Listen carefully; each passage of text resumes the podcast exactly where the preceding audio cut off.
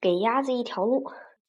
詹姆斯是英国一家证券公司的操盘手。这几天，他的脑袋里一一片浆糊，起因是他做的一份报表被上司反复打板子，只好不停的返工。忙到下班时，他走出证券大楼，顿感头重脚轻，真身心俱疲，便坐在马路边的花坛上，望着眼前高楼大高大的那个外蛋糕外形的伯明翰图书馆发呆。此时，花坛背后传来了嘎嘎的声音。循声一看，是一位银发老太太在逗弄三只鸭子。老太太宛如顽童一样，双手拍打着自己的臀部。嗯，三只鸭子也伸出翅膀，模仿老太太拍打着，憨态可掬。詹姆斯顿感神清气爽，从胸中块里。被眼前的鸭子表演队的滑稽表演搬走了。难道这些鸭子是老太太的宠物？怎么训练的这么好？鸭子还真的是老太太的宠物呢。经过交谈，詹姆斯得知老太太是英国鸭子力量计划的成员，是一位资深鸭迷，每年都在英国宠物月的开幕式上授讲宠物鸭的诀窍。他老伴多年前去世，两个孩子，一个在美国做大数据分析师，一个在利物浦当律师，一年到头难得回家一次。因为孤独，老太太才参与了这项英国卫生部特地为老人制定的夕阳计划。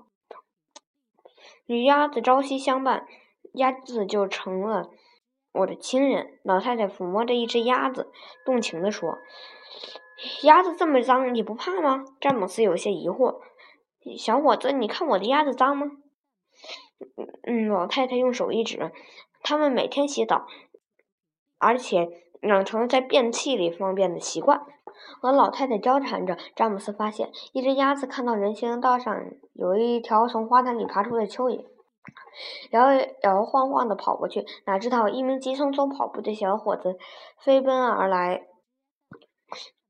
嗯。鸭鸭子被踢出几米开外，看到这一幕，老太太心疼不已。小伙子不停地对鸭子道歉：“太对不起了，宝贝，没伤着你吧？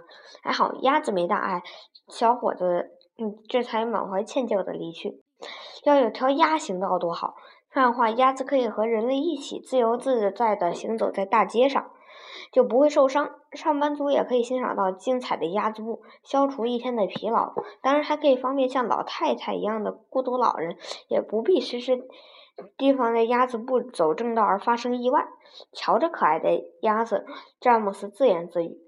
当晚，詹姆斯和一名同事聊天，提出了鸭行道的想法。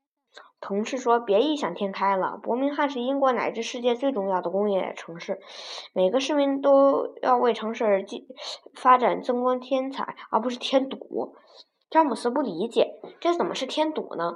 为此，两人争论不休。同事说：“为几只鸭子较真，走什么鸭行道，简直是吃饱撑的。难道鸭子不是生命呢？人能走人行道，简……嗯，他们又没有权利走自己的专用道。”詹姆斯也很气愤，但两人谁也说服不了谁。詹姆斯第二天，詹姆斯给伯明翰市政府写了一封信，提出修建鸭行道的建议。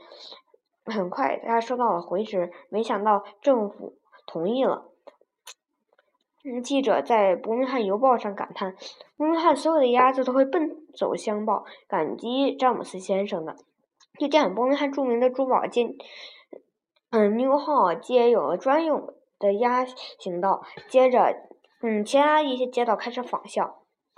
现在，文明道，伯伯明翰，嗯嗯，伦敦和曼彻斯特等城市，鸭行道已经成为了一一道别样的城市风景。它一方面保护了城市常见的过客鸭子，另一方面给身心疲惫的职场人员以慰藉。能够给鸭子一条道路的城市，嗯，是极具大爱和悲悯情怀的，也是真正的智慧之城。